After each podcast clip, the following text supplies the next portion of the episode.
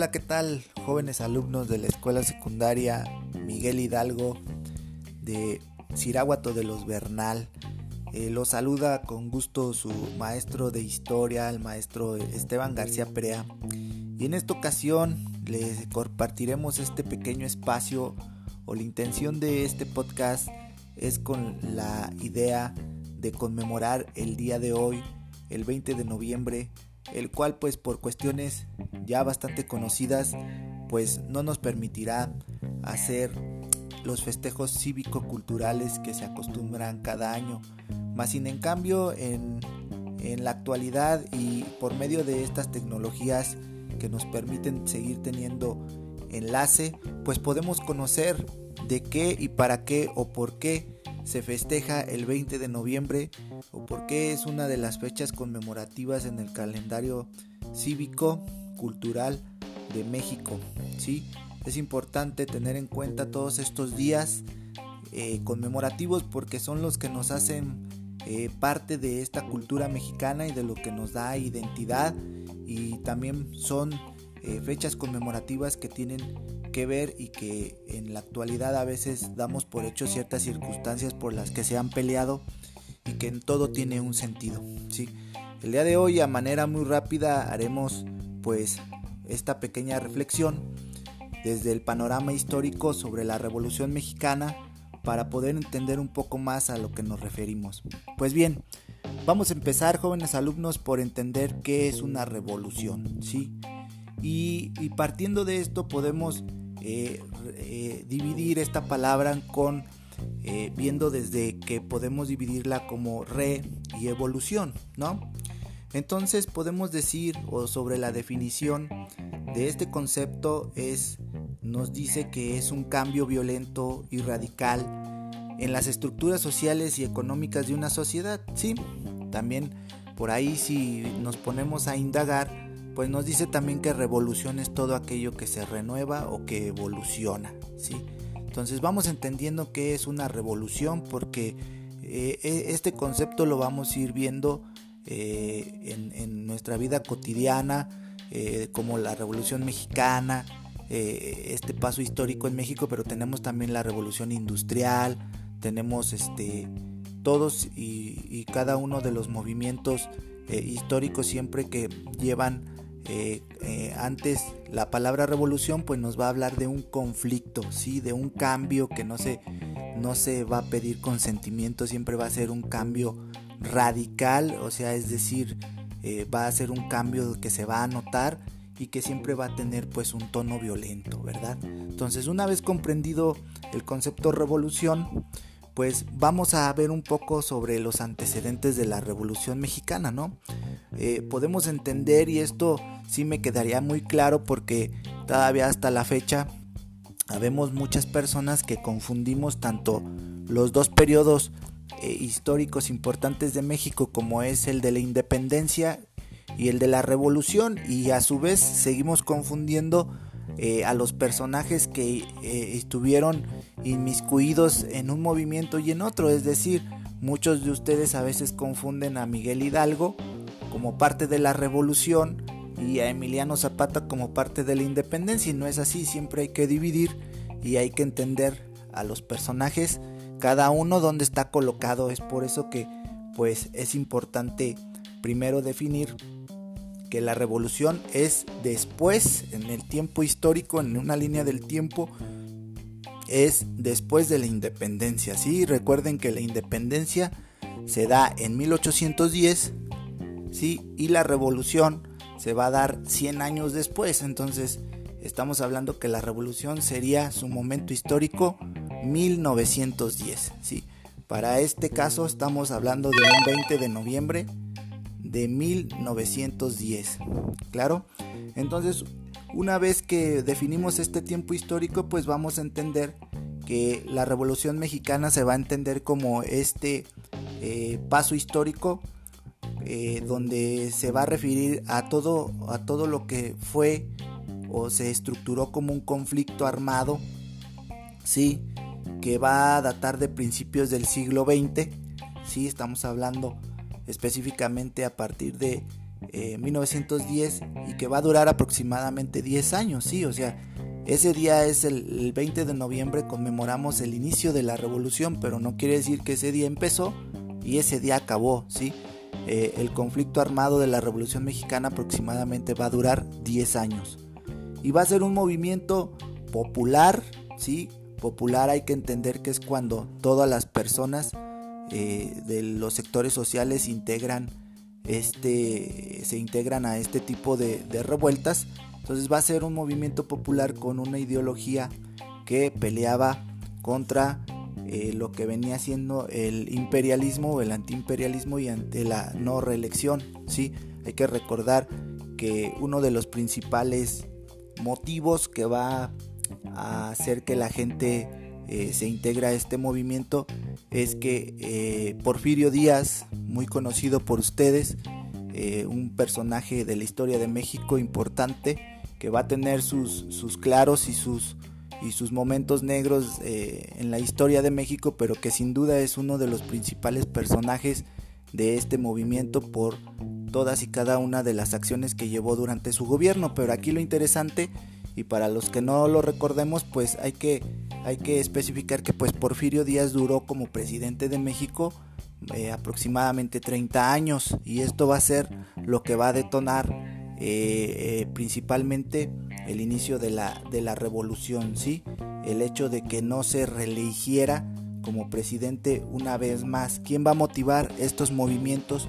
políticos sociales contra el presidente de México, que en ese momento era Porfirio Díaz, pues va a ser otro personaje muy conocido por ustedes, que es eh, Ignacio Madero, Madero, que eh, va a ser eh, el principal oponente político que va a tener Porfirio Díaz y que en su momento pues va a ir integrando a otros personajes que van a hacer de este movimiento revolucionario pues un movimiento global en, todo lo que va a ser México, ¿sí? A la par debemos de, conocer otro personaje simbólico de este movimiento social, pues va a ser eh, el tan conocido Emiliano Zapata, ¿sí? Que Emiliano Zapata pues va a empezar a tener eh, este movimiento hacia lo que viene siendo la parte del el sur, el originario del estado de Morelos, va a, llevar las ideas revolucionarias de no reelección, de contra eh, las clases sociales altas para el reparto de las tierras y que las tierras fueran trabajadas por quien eh, eran precisamente los campesinos que de, de, ellos se podía sacar ese trabajo en las tierras entonces eh, Emiliano Zapata va a ser este promotor ideológico y militar en la parte sur de nuestro país. Hacia la parte norte, pues vamos a tener a otro gran personaje conocido por todos que es Pancho Villa, ¿sí? Entonces Pancho Villa también va a hacer lo propio hacia el norte del país y eso va a permitir que el movimiento revolucionario vaya llevando hacia todos los pueblos, hacia todas las comunidades el mensaje por la lucha de las tierras y por la eh, eh, estructuración social donde pues los más pobres pues también puedan acceder a lo que en su momento pues la clase alta eh, tenía por la venia que hacía Porfirio Díaz hacia cierto sector económico y hacia cierto sector social sí que se marcaba mucho la desigualdad en lo que viene siendo la sociedad mexicana. Bien, entonces, pues una vez que eh, entendemos y conocemos a estos eh, personajes, pues van a ser los actores principales del movimiento que empezará precisamente un 20 de noviembre de 1910 y que pues más adelante tendrá muchas batallas, muchos personajes, muchas disputas eh, y esto acabará con la destitución y el exilio de Porfirio Díaz de su cargo como presidente de la República. Eh, este personaje se irá hacia Europa, específicamente a París, Francia, donde morirá posteriormente. Pero sin duda esto no, no terminará ahí, ¿sí? Años después, eh, sobre todo para 1917, se generará una situación que es lo que nos da legalidad, lo que nos da certeza jurídica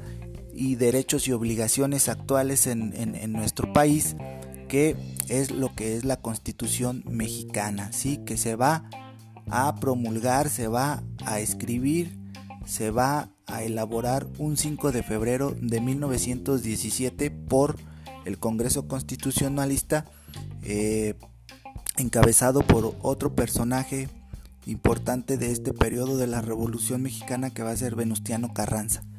Y con este personaje para 1917 se irán calmando un poco las aguas de los movimientos revolucionarios porque en la Constitución mexicana, sí, que posteriormente haremos un audio para ello, pues se van a establecer las garantías individuales y colectivas eh, que todo mexicano tiene acceso. Sí, con, con este documento se busca la igualdad y se plasman todas y cada una de las ideas que hasta su momento había luchado la revolución. Bien, eh, podemos entender que por lo mismo la revolución o toda revolución pues va a tener siempre sus altibajos, pero lo más eh, dramático de este tipo de movimientos sociales es que sin duda se hace notar la diferencia entre los sectores y las clases sociales lo que pues desencadena ciertos eh, momentos críticos en los que sin duda alguna pues hay pérdida de vida, así como al principio lo mencionamos, una revolución cualquiera que sea, cuando escuchen el concepto de revolución es porque siempre va a ser un cambio violento, un cambio obligado, no es un cambio eh, consensado, más sin en cambio pues son movimientos que se han dado a lo largo de la historia y que México ha tenido eh, durante las páginas precisamente de, su historicidad pues este tipo de movimientos sí tenemos como ejemplo les decía tenemos este eh, ejemplos como la revolución industrial tenemos como ejemplos como la revolución francesa la revolución rusa la revolución cubana